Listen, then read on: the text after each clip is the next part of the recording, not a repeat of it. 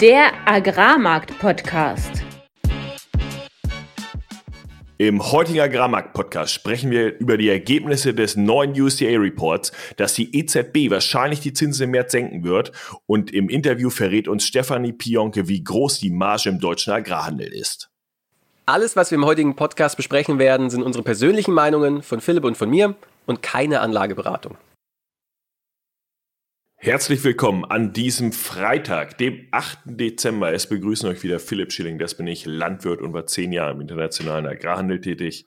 Und mein Name ist Fabian Wirzoch. Ich habe 2019 als Agrarhandler in Deutschland angefangen, anschließend in Genf gearbeitet und bin heute Energy Trader in Amsterdam. Die Leute fragen sich, warum heute an einem Freitag? Und das hat natürlich verschiedenste Gründe, aber auch, dass USDA heute erst abends rauskommt. Und das ist natürlich äh, nicht besonders günstig. es, ist, es ist eine Frechheit für die meisten Marktteilnehmer. Ich meine, Mativ ist doch noch eine halbe Stunde vor dem Wochenende offen. Äh, in den USA sieht es nicht ganz anders aus. Äh, gute zwei Stunden. Und äh, die meisten sind damit sehr unzufrieden, inklusive uns. Nichtsdestotrotz haben wir diese Woche aber wieder ein spannendes Interview und wir sprechen diese Woche über den Strukturwandel im Agrarhandel. Genau, Stefanie Pionke ist bei uns zu Gast, äh, die bis vor kurzem Wirtschaftsjournalistin war und unter anderem bei der Agrarzeitung gearbeitet hat. Und darüber werden wir mit ihr sprechen, was sie da analysiert haben, wie die Agrarhändler heute aufgestellt sind. Also Ohren auf. Marktupdate. Mativ Weizen schließt heute auf dem Märztermin mit 230,25 Euro gegenüber 226,50 Euro letzten Donnerstag und auf dem Raps Februartermin an der Mativ schließen wir mit 441,75 Euro gegenüber 450,75 Euro letzten Donnerstag. Also leicht niedriger beim Raps, während der Weizen etwas wieder angezogen hat. Und die beeindruckendste Preisentwicklung diese Woche haben wir sicherlich in Chicago gesehen, in den US-Märkten. Letzten Donnerstag hatte ich bereits berichtet, dass äh, aufgrund der chinesischen Einkäufe von diesem Drei-Jahres-Tiefstand wir etwas wieder angestiegen sind. Und diese Woche kamen dann weitere Neuigkeiten über Einkäufe aus China und da ist besonders der Soft Red Winter, das ist ja der meist gehandelte Weizen aus den USA, äh, der sich dann mittlerweile fast oder über 14 Prozent von diesen Tiefständen wieder nach oben bewegen konnten und damit eine unheimliche Rallye auch hingelegt hat. Die Funds haben begonnen, auch einen Teil ihrer Short-Position wieder einzudecken. Woher kam das? Ja, zum einen die Nachfrage, die sicherlich auch aus China ähm, kam. Zum anderen wurde aber auch im Inland gekauft von Mühlen wodurch dann gerade die vorderen Termine auch etwas angezogen haben. Dadurch ist das Lagergeld nicht mehr ganz so groß gewesen. Und was Shorts, also überverkaufte ähm, Marktteilnehmer überhaupt nicht gut leihen können, ist, wenn dann diese Lagergelder Gelder abschmilzen und es dadurch nicht mehr so attraktiv ist, seine Shorts über mehrere Monate zu halten. Und das sehen wir jetzt auch, dass der Open Interest, also insgesamt die Short-Positionen, auch abgebaut werden. Die Performance an der Mativ, also im europäischen Malweizen Future, war dagegen etwas überschaubarer, ähm, hat mittlerweile diese Preisspanne, die wir auf den vorderen Terminen lange gesehen haben über die letzten Monate, zwischen 225 und 245 Euro sich dort wieder eingependelt, nachdem der Dezembertermin ziemlich Richtung Auslaufen abgeschmiert ist. Das ist ja jetzt Anfang nächster Woche der Fall. Und dieser starke Druck Druck kam sicherlich auch daher, dass die Exportsilos in Frankreich sehr, sehr voll sind. Ähm, das Line-up, also die Schiffe, die dann auch Ware abnehmen, gering. Wir sehen zwar jetzt auch vier Schiffe, die Ware Richtung China abnehmen werden. Also diese chinesische Nachfrage, die kommt auch in Frankreich, aber die Verschiebung und dass halt ein Großteil des Programms jetzt noch nicht im Dezember wahrscheinlich kommt, hat da doch sehr viel Druck ausgeübt. Gleichzeitig muss man aber auch sagen, dass diese sehr starken Regenfälle, die wir über die letzten Wochen gesehen haben, ähm, die Abgabebereitschaft der europäischen Landwirte und gerade auch in Frankreich ähm, sehr zurückhaltend war. Ähm, wir sehen hier Aussaatflächen, die sicherlich über eine halbe Million Hektar betragen. Das sind dann zwei, drei Prozent äh, der Gesamtfläche, die das ausmachen kann. Ähm, Produktionsmenge hängt natürlich auch davon ab, was dann stattdessen vielleicht im Frühjahr gedrillt wird. Aber insgesamt sehen wir, dass diese Aussaat oder diese widrige Aussaat, die wir auch in Deutschland sehen, durchaus auch einen signifikanten Einfluss haben kann auf die Produktionsmengen in Europa. Schauen wir mehr Richtung Nachfrage, dann sehen wir, dass Ägypten heute getendert hat. Die haben ja, und das hatte ich letzte Woche schon erzählt, it mittlerweile, was ihre Bestände angeht, ein 20-Jahres-Tiefstand erreicht. Entsprechend werden sie immer weiter vorne kaufen müssen. Russische Offerten waren mal wieder die günstigsten, aber es gab auch kaum andere. Ukraine hat nicht offeriert, zwei aus Frankreich, einer aus Rumänien, ansonsten nur aus Russland und surprise, surprise, tatsächlich alle russischen Offerten mit 260 US-Dollar ähm, auf dem Export-Mindestpreis dann auch gelandet. Das heißt, es halten sich wieder alle schön an Putins Vorgaben. Wichtig dabei ist aber auch zu beachten, dass der Rubel mittlerweile wieder schwächer ist, sodass die Exportmargen für die russischen Exporteure auch wieder etwas angestiegen ist, also die Attraktivität jetzt wieder zu exportieren etwas zunimmt, wobei Wetter weiterhin ein Thema ist und mittlerweile auch etwas mehr Nachfrage vielleicht auch in unsere Region spürt. Man hört vermehrt jetzt auch von Gersteneinkäufen, die in Deutschland getätigt wurden, als Ersatz für vielleicht auch Schwarzmeerverschiffungen, die jetzt aktuell unter den Bedingungen nicht mehr so gut stattfinden können. Das heißt, langsam sehen wir vielleicht auch eine Tendenz, dass mehr Exporte in unsere Region kommen. Der heutige USDA-Report war natürlich das äh, Highlight, auf das alle geachtet haben. Wir hatten es im Intro bereits gesagt, äh, dass das Freitagabends stattfindet, freut die meisten Marktteilnehmer nicht. Ähm, was haben wir da gesehen? Insgesamt eigentlich nicht so spektakulär ein Dezember-Report, weil vieles schon bekannt ist, was die Nordhalbkugel angeht und deshalb der Fokus primär auf der Südhalbkugel, gerade was Mais und Soja dort angeht. Ähm, die aktuellen Schätzungen im Speziellen für Brasilien sind durch die Bank unter den letzten USDA-Schätzungen gewesen, zum Teil extrem weit entfernt. Äh, Maisproduktion, da hatte Conab, äh, was eine wichtige Analyseagentur ist, äh, 118,5 Millionen Tonnen gegenüber den 129 Millionen Tonnen des letzten USDA-Reports. Und auch die Händler waren da eher bei USDA zwischen 125 und 129. Was hat USDA gemacht? Die Schätzung ist bei 129 Millionen Tonnen geblieben, entsprechend keine Veränderung, vielleicht etwas enttäuschend für einige Händler dann auch gewesen. Und Stattdessen wurde aber die ukrainische Ernte um eine Million Tonnen auf 30,5 Millionen Tonnen angehoben. Mexiko dagegen um die gleiche Menge nach unten korrigiert, sodass die Endbestände sich nicht groß geändert haben und unspektakulär war, was den Mais anging. Gucken wir auf Soja. Da ist ja Brasilien der absolut wichtigste Player auf der Produktionsseite mittlerweile, äh, was die Exporte angeht. Und da sehen wir, ähm, dass dort eine Absenkung von 163 aktuell auf 160 erwartet wurde. Ähm, das hat USA nicht komplett erfüllt. Sie sind auf 161 Millionen Tonnen gegangen. Das heißt, der Trend zeigt da doch klar nach unten und gleichzeitig wurden aber auch die Importe Chinas nach oben korrigiert auf 102 Millionen Tonnen. Und nur noch mal zur Erinnerung, das sind dann über 60 Prozent der weltweiten Importe, die China ausmacht. Nur um noch mal zu zeigen, wie wichtig das eigentlich ist, ob jetzt China gerade kauft oder nicht. Die etwas höheren Schätzungen der kanadischen Ernte, die schon letzte Woche reinkamen, und auch, dass Australien nicht mehr ganz so schlimm aussieht wie zunächst, befür, äh, wie zunächst befürchtet, haben auch die Rapspreise etwas unter Druck gesetzt. Ich hatte ja am Anfang gesagt, dass wir dort auch ein bisschen niedriger sind aktuell. Beim Weizen wurde entsprechend auch Kanada und Australien um je eine Million Tonnen nach oben korrigiert, während Brasilien, ich äh, sprach bereits davon, Brasilien im Süden sehr, sehr nass, wurde um eine Million Tonnen nach unten korrigiert.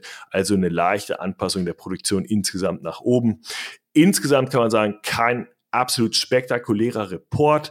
Die etwas bullischen Erwartungen wurden nicht unbedingt erfüllt, zumindest was die Getreideseite angeht. Und damit gehen wir sicherlich mit gemischten Gefühlen ins Wochenende und damit zu dir, Fabian.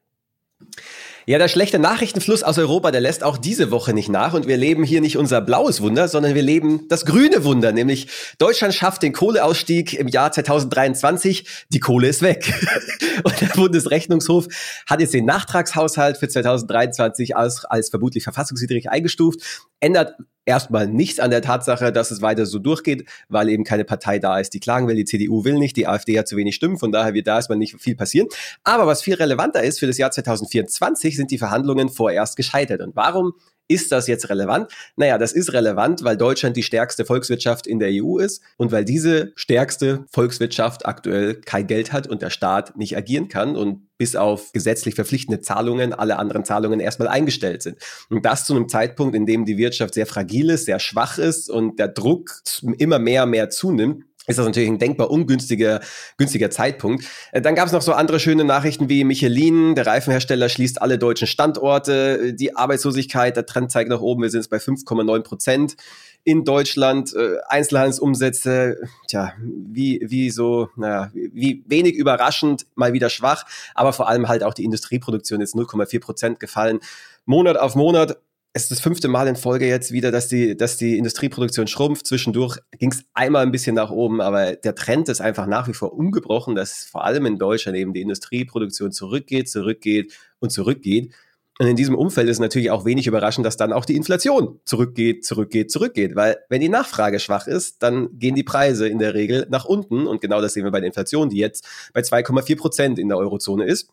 2,7 ist erwartet worden. Das letzte Mal, letzten, vor einem Monat waren es noch 2,9 Prozent im Year on Year, also das heißt im Vergleich zum Vorjahr. Und es zeigt sich ganz schön, dass eine Wirtschaftskrise immer deflationär ist, im Gegen der kollektiven Wahrnehmung, dass wenn wir eine Krise haben, dass dann die Hyperinflation reinbricht, ist das Gegenteil der Fall. Nämlich, wenn eine Wirtschaftskrise kommt, dann ist die Wirtschaft eben schwach und dann, dann sehen wir eben keine Inflation, sondern deflationäre Tendenzen. Jetzt sind wir noch nicht in der Inflation, aber wir sind jetzt an der 2% Inflationsmarke, was ja für die EZB die entscheidende Marke ist, wo sie sagt, hey, sie will, dass die Inflation bei 2% ist.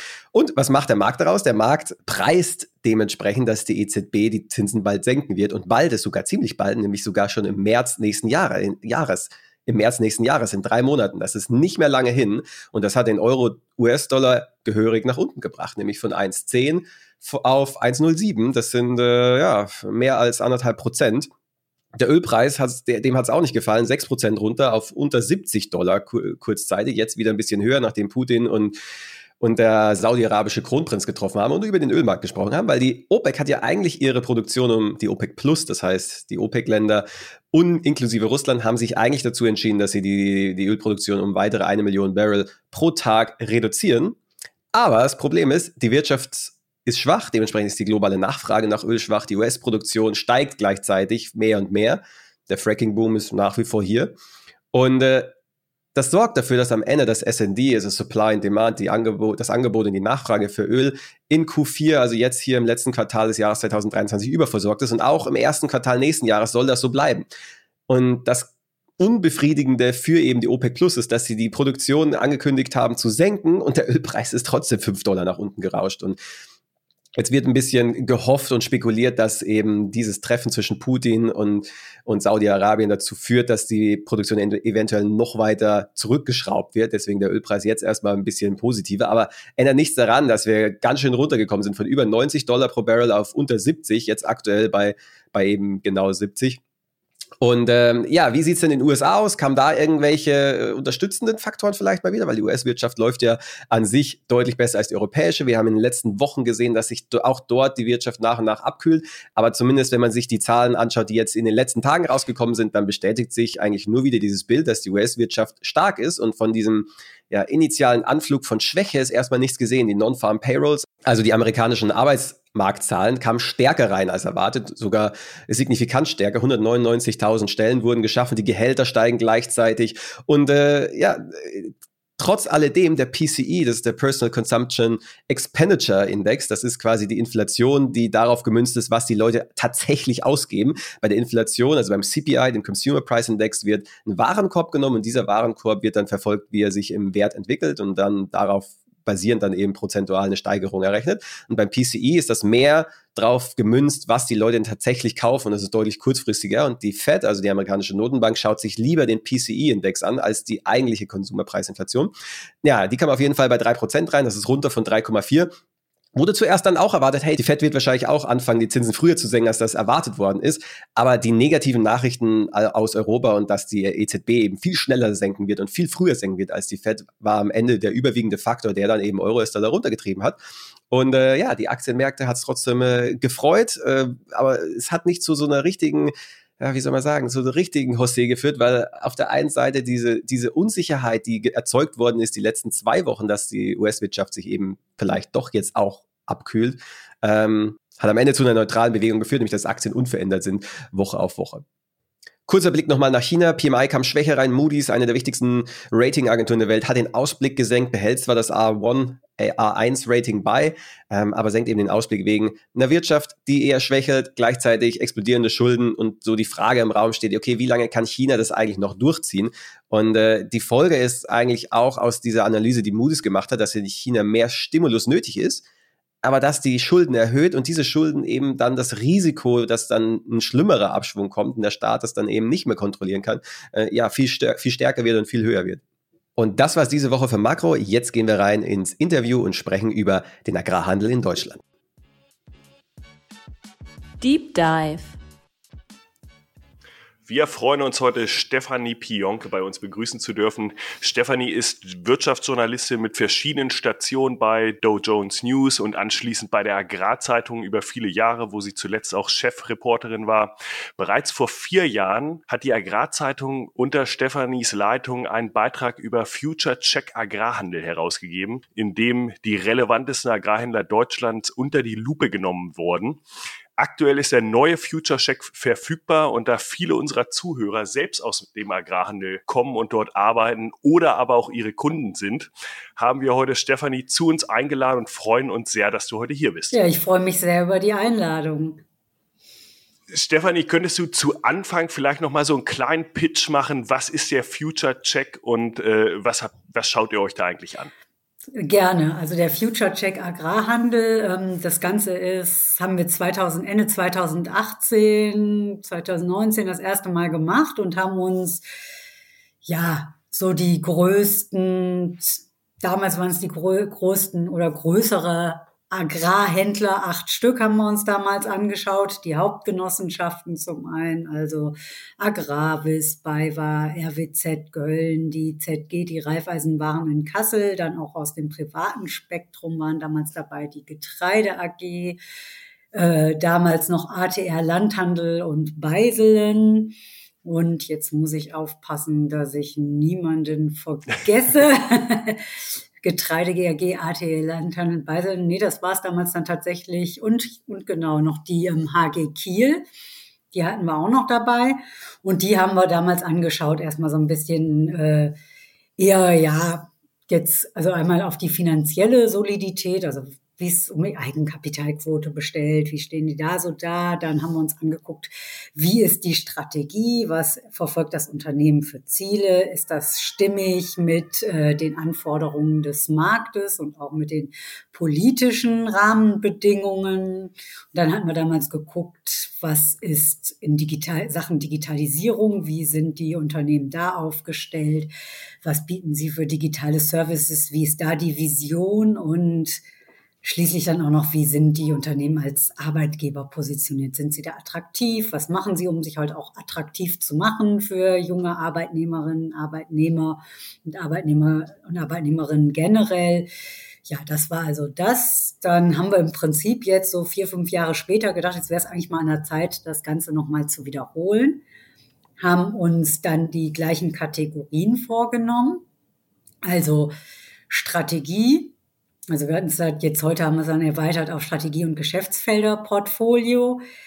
Dann die äh, Finanzlage, die Digitalisierung, Attraktivität als Arbeitgeber und neu aufgenommen haben wir das Thema Nachhaltigkeit, weil da ja auch im politischen Bereich die Anforderungen gestiegen sind und auch weiterhin steigen. Und haben uns eigentlich die gleichen Unternehmen angeschaut, bis auf die Tatsache, dass sich da ein bisschen was geändert hat. Also AG ist ja jetzt zumindest der Marke nach vom Markt verschwunden. Die heißen jetzt Team Agrar. Das würden, genau, Sie würden es anders sagen. ja, klar, ich sage ja, das ist halt eher so eine Definitionssache, aber die sind ja dann verschmolzen oder sind ja wieder zusammengegangen, könnte man jetzt sagen, wenn man historisch ganz weit zurückgeht mit der Team. Dann haben ja Beiselen und ATR haben zwischenzeitlich fusioniert. Die haben wir dann auch in dem neuen Gebilde ATR mit reingenommen. Und wir haben den Fokus erweitert und haben nochmal äh, Primärgenossenschaften mit reingenommen, nämlich die Reisa, die GS Agri und Bür Bliesheimer im Westen. Und haben die halt auch nochmal eine geschören. Die meisten Zuhörer hier aus dem Agrarhandel, die kennen wahrscheinlich die Studie von 2018. Jetzt ähm, Jetzt ist es aber so, dass auch sehr viele Landwirte uns zuhören, die vielleicht die, diese Studie eben nicht gesehen haben. Deswegen kannst du vielleicht noch mal kurz zusammenfassen, was waren denn die Kernaussagen der damaligen Studie?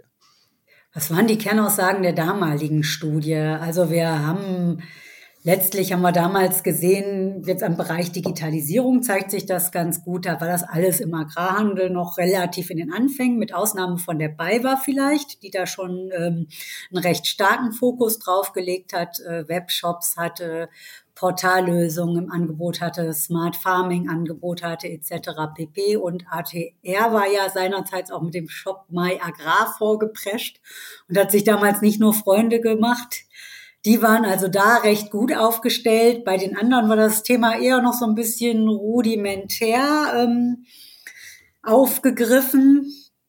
Die haben ja dann mittlerweile auch alle nachgeholt, kann man feststellen, bis auf Team Agrar. Die sind da eher jetzt noch nicht so stark unterwegs. Zum Beispiel jetzt im Bereich Smart Farming, haben zwar auch ein Kundenportal oder so, aber die stechen da jetzt nicht besonders hervor. Ja, die, ähm, das ist zum Beispiel so ein ganz interessante, äh, ist interessanter Befund in Anführungsstrichen jetzt zwischen diesen beiden Checks. Und, und wie hat der Strukturwandel, du hattest ja schon beschrieben, ATR und Beiselen sind zu BAT verschmolzen, ähm, HG Kiel, okay, hat sich nur verändert in Team Agrar, aber insgesamt, oder RWZ beispielsweise mit Kassel, äh, ja auch im äh, Getreidehandel oder Agrarhandel verschmolzen. Hat dieser Strukturwandel auf die, auf die Punkte, die du gerade erwähnt hast, beispielsweise Digitalisierung, einen pushenden Effekt gehabt? Also ist dadurch mehr passiert? Kann man das sehen? Ich denke, sicherlich hat das seinen Beitrag dazu geleistet, plus halt, ähm, was natürlich, was ich glaube, was jetzt auch ein bisschen Push gegeben hat, ist, dass es ja 2018, 19 gab es ja auch so eine große Welle an Startups im Bereich Agrarhandel, die da ähm, reingedrängt sind, beziehungsweise reindrängen wollten. Das hat ja alles nicht so ganz funktioniert, wie man jetzt ein paar Jahre später weiß. Aber ich glaube schon, dass das dafür all die einen oder anderen in der Branche so ein kleiner Weckruf war. So, hey, wir müssen jetzt hier auch gucken, dass wir da selber entsprechende Angebote aufsetzen. Und ähm, ansonsten machen es vielleicht dann andere.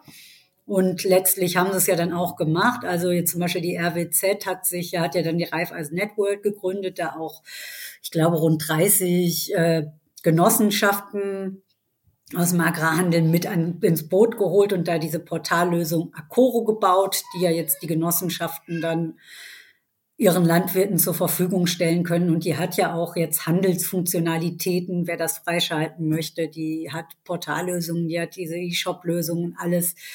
Also das ist gekommen, wobei das war auch damals 2018, 19 schon so zumindest gedanklich pilotiert, so wie ich das aus meinen Recherchen weiß. Das, aber ich denke, das hat zum einen Schub gegeben, ne, dass man da auch nicht den Anschluss verlieren wollte und sich gedacht hat, ne, das müssen, das Thema müssen wir schon selber spielen, sonst machen es andere. Und ja, was jetzt natürlich in Sachen, was natürlich den Strukturwandel vielleicht auch nochmal, ja, oder was vielleicht auch nochmal so eine Art Weckruf war, war das Kartellverfahren Pflanzenschutz. Also es hat jetzt zwar nicht unmittelbar mit dem, mit dem Strukturwandel zu tun, aber es hat ja dann doch nochmal einige vielleicht aufgerüttelt, dadurch, dass die Strafen ja teilweise auch recht ordentlich waren und dass man dann halt gesehen hat, okay, so ein Schock von außen ist ja auch mal ein Anlass, sich nochmal in Frage zu stellen, nachzudenken, zu überlegen, wie stellt man sich zukunftsfähig auch. Und es ist ja auch in den letzten fünf Jahren dann einiges passiert. Also hier die, ähm, wir haben, du hast es ja schon gerade angedeutet mit der RWZ und der Raiffeisenwaren in Kassel. Die sind ja, die kooperieren ja auch. Ne? Letztlich haben die ja so einen Deal gemacht, dass die RWZ einige Standorte an die Kasselaner verkauft hat, die aber gleichzeitig dann noch ein Joint Venture für den gemeinsamen Getreidehandel gegründet haben. Das ist ja auch so ein, so ein Schritt, der zeigt, okay, der Strukturwandel nimmt an Fahrt auf, der Markt wächst nicht, sondern schrumpft eher. Ne? Wir gucken, dass wir da gemeinsam gut durchkommen durch strategische Partnerschaften. Und ich denke, diese Überlegungen standen ja auch, äh, stehen ja auch so einer ähm, größeren Fusion für die von ATR und Beiselen zugrunde, äh, dass man sagt, man tut sich zusammen und ist dann ein echtes Schwergewicht, was wirklich den kompletten Markt abdeckt, was gute Vertriebsstrukturen hat. Also was, was ja auch ein, also was ja eigentlich ein spannendes Stichwort ist. Ich kann mich noch sehr gut erinnern, als ich bei dir angefangen habe als Praktikant, Philipp. In einem der ersten Gespräche hast du mich geimpft, dass im Agrarhandel es gibt keine Marge. Es gibt kein du kannst jetzt kaufen und im gleichen Moment verkaufen und du, und du packst ein paar Euro dazwischen, sondern es ist ein Geschäft, ein Business, wo der Markt sehr transparent ist und dementsprechend die Marge auch, auch sehr gering. Ähm, das wird vermutlich, oder das wird vermutlich sehr stark dazu beigetragen haben, warum diese Handelsstartups nicht erfolgreich waren und jetzt, ich, ich glaube, alle eigentlich wieder vom Markt verschwunden sind, bis auf, bis auf eins. Ähm, aber es wird bestimmt noch andere Gründe gegeben haben, dass dieser Strukturwandel im Agrarhandel fortgeschritten ist. Kannst du da vielleicht noch ein bisschen was zu sagen, was so die Gründe eigentlich dafür sind, dass, dass dieser Strukturwandel einfach nicht aufhört? Dass der Strukturwandel nicht aufhört, ja, das ist zum einen, muss man sich die Entwicklung bei den landwirtschaftlichen Betrieben ansehen. Ne, die sind ja, da findet ja parallelen Strukturwandel statt. Und wenn man jetzt dieser, der Studie der DZ Bank, die hat ja, glaube ich, im Frühjahr 2020 oder 2021 war es, glaube ich, eine Studie veröffentlicht, wonach dann 2040 sich die Anzahl der Betriebe in Deutschland halbiert hat. Also das heißt, die Kundenbasis hm. schrumpft stetig.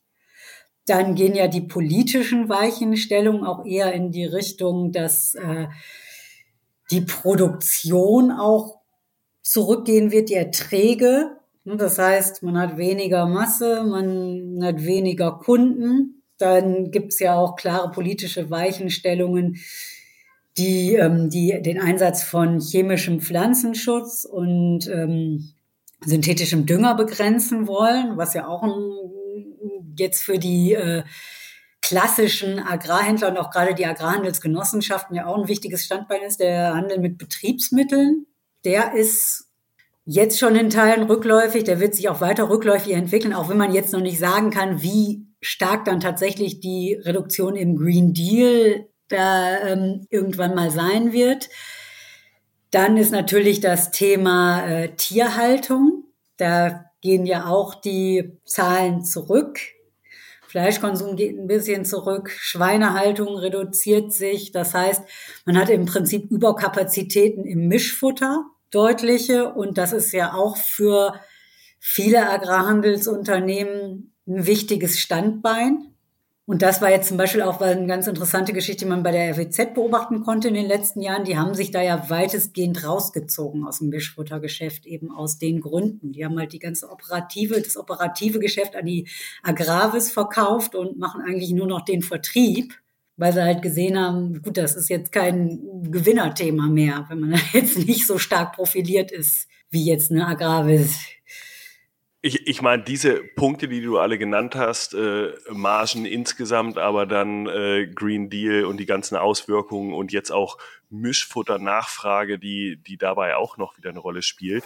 Und viele Agrarhändler sind auch Mischfutterhersteller. Das zeichnet ja insgesamt kein besonders rosiges Bild. Okay, deshalb gibt es Konsolidierung, mhm. verstanden. Aber die Frage ist ja immer, gibt es da auch Hoffnung? Und äh, äh, siehst du, dass diese Zusammenschlüsse dann auch sozusagen am Ende dazu führen werden, dass die sich jetzt gebildeten Unternehmen dann erfolgreicher sind? Gibt es da schon Anhaltspunkte? Ich, also ich denke mal, wenn man jetzt zum Beispiel sich eine RWZ 2018 angeschaut hat und eine RWZ jetzt, steht die jetzt deutlich besser da. Also die haben wirklich da den Laden ordentlich, wie will man es jetzt nennen, ganz salopp gesprochen, jetzt mal entrümpelt haben sich auf so wichtige für sie zukunftsträchtige Bereiche kon äh, konzentriert, haben diese strategische Allianz mit den Kasselanern gebildet. Und das zeigt sich positiv. Ich denke auch klar, so eine Firma wie ähm, jetzt der BAT Agrar, die sind ja, ich meine, die waren auch vorher, waren schon ATR und Beisel, waren jetzt auch keine Wackelkandidaten. Ne? Das, die waren ja auch solide mhm. unterwegs, aber die sind jetzt natürlich zusammen, haben die ja ein echtes, sind die ja ein echtes Schwergewicht. Ne? Und das ist natürlich so eine Größe, denke ich, schützt ja auch. Ne? Und man hat dann auch mehr Marktdurchdringung, mehr Kontakte, mehr eine bessere Schlagkraft im Vertrieb, was dann ja auch hilft. Und es könnte natürlich auch sein, dass gerade das letzte Jahr war ja ein besonders gutes für viele Agrarhändler. Äh, das war totale wenn, äh, Ausnahme, ja hohe Preise helfen. Äh, volatile Märkte können zwar auch ein Risiko sein, aber bilden natürlich auch die Möglichkeit für äh, höhere Margen und das haben ja auch viele geschafft in dem Fall. Ähm, darüber hinausblickend über so ein Jahr mit weiter vielleicht sinkender Mischfutternachfrage, droht da nicht doch wieder der nächste Wumms sozusagen im, im Agrarhandel? Das kann gut sein. Ich denke, viele haben da jetzt ganz gute Weichen gestellt und ähm, oder was aber noch ausbaufähig ist bei den Unternehmen, ist die Wertschöpfungstiefe erhöhen. Wer das wirklich gut macht, mhm. ist die GS Agri. Ich meine, die sind zwar auch stark in Mischfutter exponiert, aber die haben zum Beispiel eine komplette, die haben über ihre Tochtergesellschaft eine komplette Biogeflügelproduktion, die gesamte Wertschöpfungskette vertikal integriert, decken sie komplett ab das hat natürlich auch eine andere Wertschöpfungstiefe, als wenn man da nur Mischfutter reinliefert. Das haben die auch ähm, im anderen, im konventionellen Fleischbereich über Tochtergesellschaften. Also das ist ein gutes Beispiel, wo es jemandem wirklich dann gelingt, eine Wertschöpfungsvertiefung zu gehen, weil gerade Biogeflügel ist ja auch noch ein Bereich im Fleisch, der wächst. Ne, also das ist da, denke ich, eine ja. gute Strategie das finde ich, ich, ich muss da nochmal nachhaken oder kommentieren, weil äh, das sehe ich genauso, dieses, diese Integration in der Wertschöpfungskette sehen wir im internationalen großen Bereich ganz, ganz intensiv. Also wenn man sich die großen weltweiten Agrarhändler anguckt, sind das ja heute keine reinen Agrarhändler nee. mehr oder waren es auch lange nicht mehr, sondern die haben, sind in der Wertschöpfungskette gewachsen. Und das waren eigentlich die erfolgreichen, weil natürlich da auch eine hohe Marge, die auch regelmäßig reinkommt, äh, sag ich mal, gegeben ist. Klar, die ADMs und, ähm, dieser Welt, ne, die machen das ja ganz. Genau. Die Kagels. Und die Kagels auch, ja, die machen das ja, ne, genau. die haben da ja viel in der Richtung, auch jetzt hier ähm, Zusatzstoffe herstellen, ist ja auch so ein Thema, sind ja stark in die Lebensmittelkette im engeren Sinne reingegangen. Und das ist natürlich noch ein Thema, was da bei vielen Unternehmen ausbaufähig ist. Wobei es ja da schon auch Ansätze gibt, das zu versuchen, ne? oder zumindest mal eine Wertschöpfung, stärkere Wertschöpfung zu generieren über das ganze Thema regenerative Landwirtschaft, da eigene Marken bilden. Wie in, in dem Abstract, den es in der Agrarzeitung gab, oder dem, äh, nicht Abstract, aber Ankündigung dieser Studie, da, mhm. da wurde auch gesagt, dass ihr euch angeschaut habt, was sind so Umsatzrenditen, Eigenkapitalquoten, Eigenkapitalrenditen. Kannst du da mal so ein paar Zahlen vielleicht äh, so sagen, was ist denn so eine Umsatzrendite? So, um, die, um den Landwirten äh, da draußen zu zeigen, okay, wie viel verdient denn eigentlich der Agrarhandel an meiner Tonne Weizen? Also da bleibt jetzt ich meine, wenn man jetzt mal die Umsatzrendite nimmt, da bleibt nicht bei vielen nicht so viel hängen. Also ich meine, die Agravis äh, war da, ich will jetzt nicht lügen, aber die waren da, glaube ich, unter einem Prozent. Die, äh, dann waren ein paar dabei, die auch eine 2%, 2,3 sowas um die Kante geschafft haben.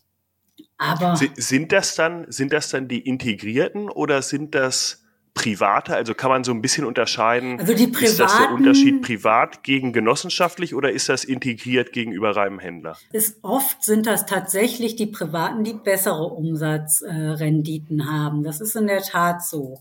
Hm, das ist dann natürlich auch nicht immer äh, so ganz repräsentativ. Ich kann ja mal gerade, ich, ich äh, rufe mir hier gerade noch mal so ein paar auf, die ähm, zum Beispiel da sind jetzt hier klassisches Beispiel die Team als Konzern, die haben 2,9 Prozent für 2022 ausgewiesen. Ist ein Was ein extrem gutes Jahr war. Das heißt, von den 300 genau. Euro sind 9 Euro beim Landhandel hängen geblieben. Aber überall ist das ja nicht nur jetzt Getreide, sondern Energie. Genau, überall. Man muss ja sagen, äh, gehen wir mal und, auf die. Und Energie war in diesem Bereich, glaube ich, auch sehr erfolgreich. Dann haben wir eine Reiser hier, die ist bei 1% glatt.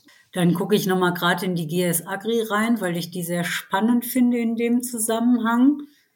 Die, da unterscheidet sich das halt stark, wenn man sich jetzt die Genossenschaft anguckt. Also die wirklich dann nur die klassischen Agrarhandelsfest Felder abdeckt, dann sind die unter einem Prozent, aber äh, in dem Konzern, was halt auch dann die vertiefte Wertschöpfung beinhaltet, jetzt über das Biogeflügel, da sind sie drüber, über ein Prozent. Und ähm, Was ja, ja ganz klar zeigt, so dieses klassische Agrarhandel rein, Erfassung, Geschäft, Trockenen, ja. da bleibt am Ende ein halbes Prozent bis ein Prozent übrig, das sind zwei Euro und das ist Lagerkosten, was man da, also Lagergelder, die man einen über alles, zwei Euro ist nicht viel. Jetzt zeigt sich aber nee, auch hier, wenn es um was, was wir gerade eben schon angesprochen haben, ähm, ja, Treibstoffhandel. Es gibt ja viele neue Geschäftsfelder, die von den Agrarhändlern so erforscht werden. Was sind dann da so die, na, wie Sie sagen, die populärsten oder was ist so, wie versuchen die Unternehmen dem Margendruck aus diesem klassischen Getreidehandel zu entkommen? Wo stecken sie da ihr Geld rein und den Fokus? Ja, das ist, also ich sag mal, was ja viele jetzt gemacht haben. Ich meine, wer da sehr früh dabei war und da so eine Vorreiterrolle hatte, war die BayWa mit den erneuerbaren Energien. Die haben das ja, ja sehr stark aufgezogen und auch sehr groß aufgezogen. Auf den Zug sind dann peu à peu auch einige aufgesprungen, dass die das abdecken. Viele halt so im, im Biokraftstoffbereich oder Biogas, aber einige machen das auch stärker.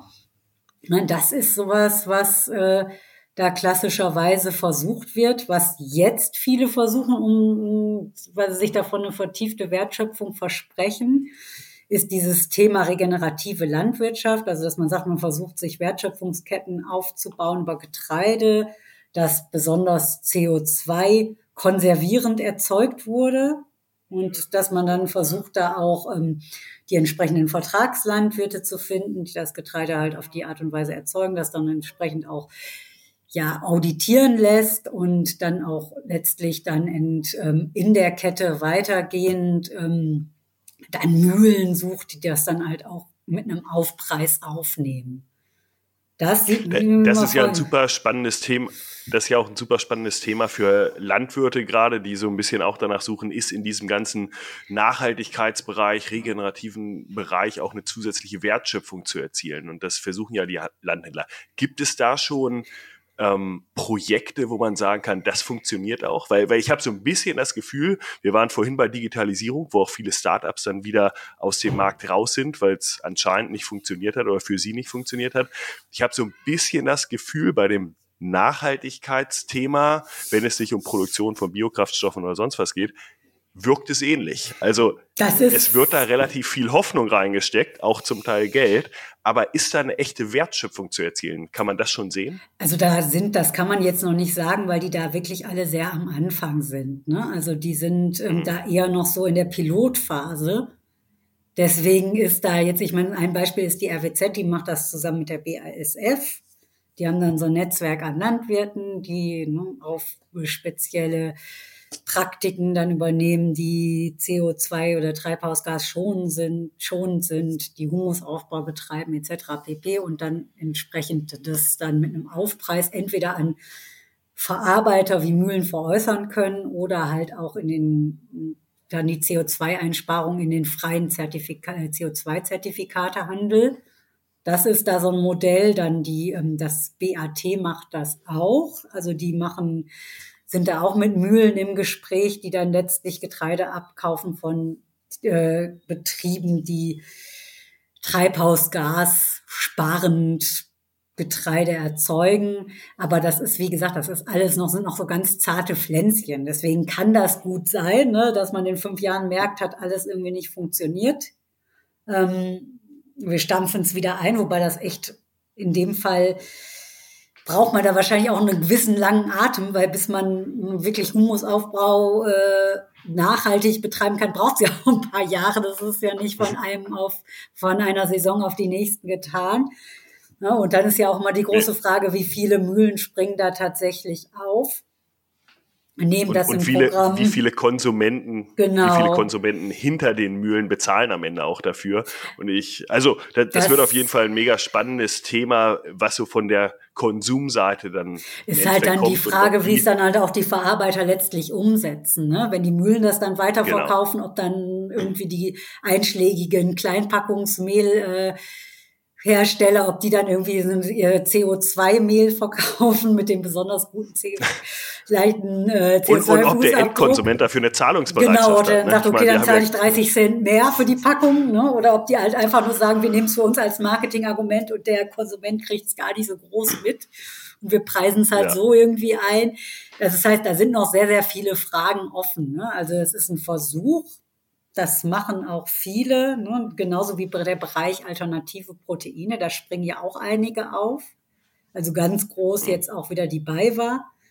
Alternative Proteine, Spezialitäten, ne? das ist ja jetzt auch bei die Tochtergesellschaft Cefetra ja im internationalen Handel, die soll ja jetzt auch nicht nur Getreide umschlagen, sondern da ist ja die Losung des Vorstands, unser strategisches Augenmerk für die Zukunft da liegt auf die Spezialitäten, also liegt auf den Spezialitäten, liegt ja. auf Hülsenfrüchten, alternativen, ne, also für den alternativen Proteinmarkt.